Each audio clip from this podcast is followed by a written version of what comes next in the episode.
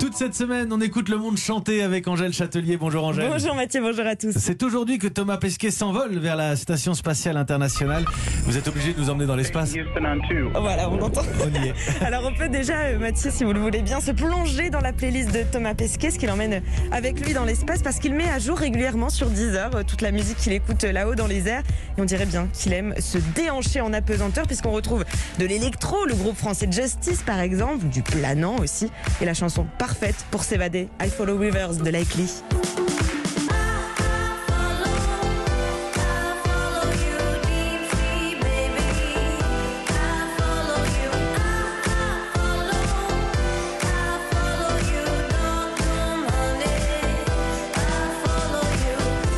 Dans cette playlist, aucune chanson ne rappelle directement le cosmos. Elles sont pourtant nombreuses. Deux ans après euh, le premier pas de l'homme sur la Lune, il y en a un qui nous donne toujours l'impression d'être dans l'espace. C'est bien David Bowie.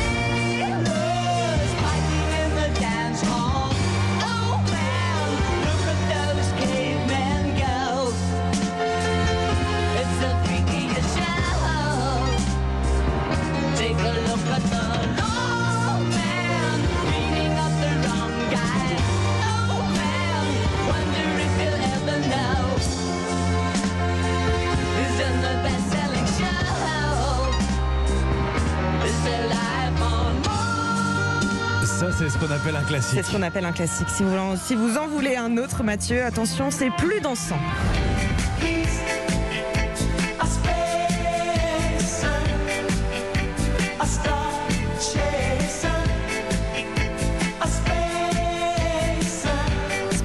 Espace, méga tube de Sheila NB Devotion, sorti en 1989, fruit de la première collaboration de la chanteuse avec l'immense guitariste Nile Rodgers et son groupe Chic. Lorsque je l'ai rencontrée, euh, Sheila, pour discuter de son dernier album il y a quelques semaines, elle m'a parlé de son amitié très forte avec lui. Et 40 ans après Spacer, Nile Rodgers lui a même de nouveau écrit une chanson pour son dernier album, Law of Attraction.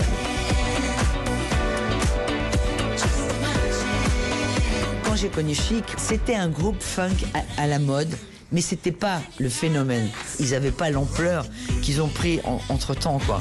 Et j'ai été la seule production en dehors de, de leur morceau à eux qui appartient à Chic Organization. Donc je fais partie de l'histoire de Chic Organization.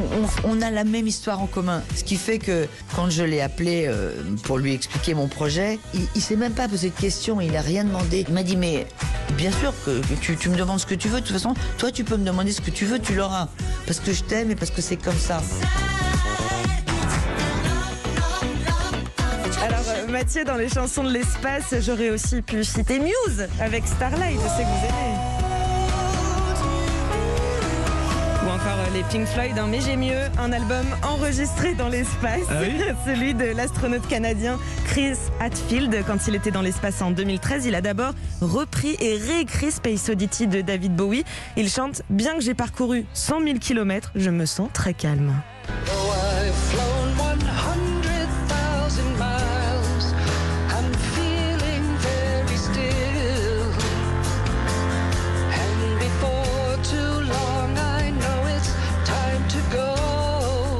Puis là-haut dans l'espace, Chris Hadfield a écrit et enregistré tout un album qui a été arrangé euh, par un producteur directement depuis la Terre, un disque appelé Chanson depuis une boîte de conserve. Beyond the terror.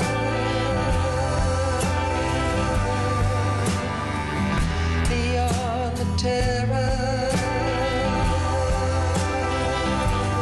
Devant la Terre, c'est ce qu'il chante. hein. Oui, c'est planant, on s'y croirait, on s'y croirait dans l'espace. En apesanteur. Alors, euh, Angèle, vous avez cité euh, David Bowie, Sheila, mais il y a une chanson de l'espace dont vous n'avez pas parlé. C'est celle d'Elton John. Évidemment, c'est son euh, Rocketman sorti en 1973. Chanson que voici, vous écoutez donc Rocketman sur Europe 1.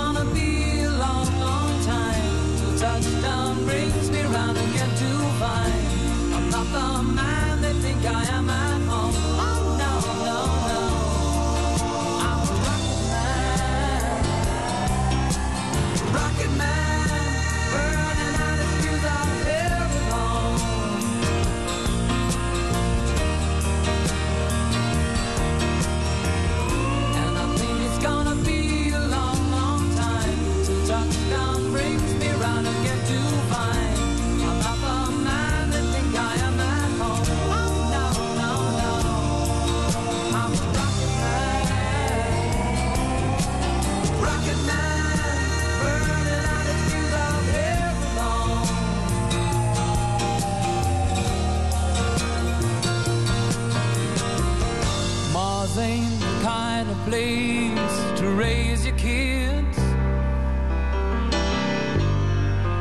In fact, it's cold as hell. And there's no one there.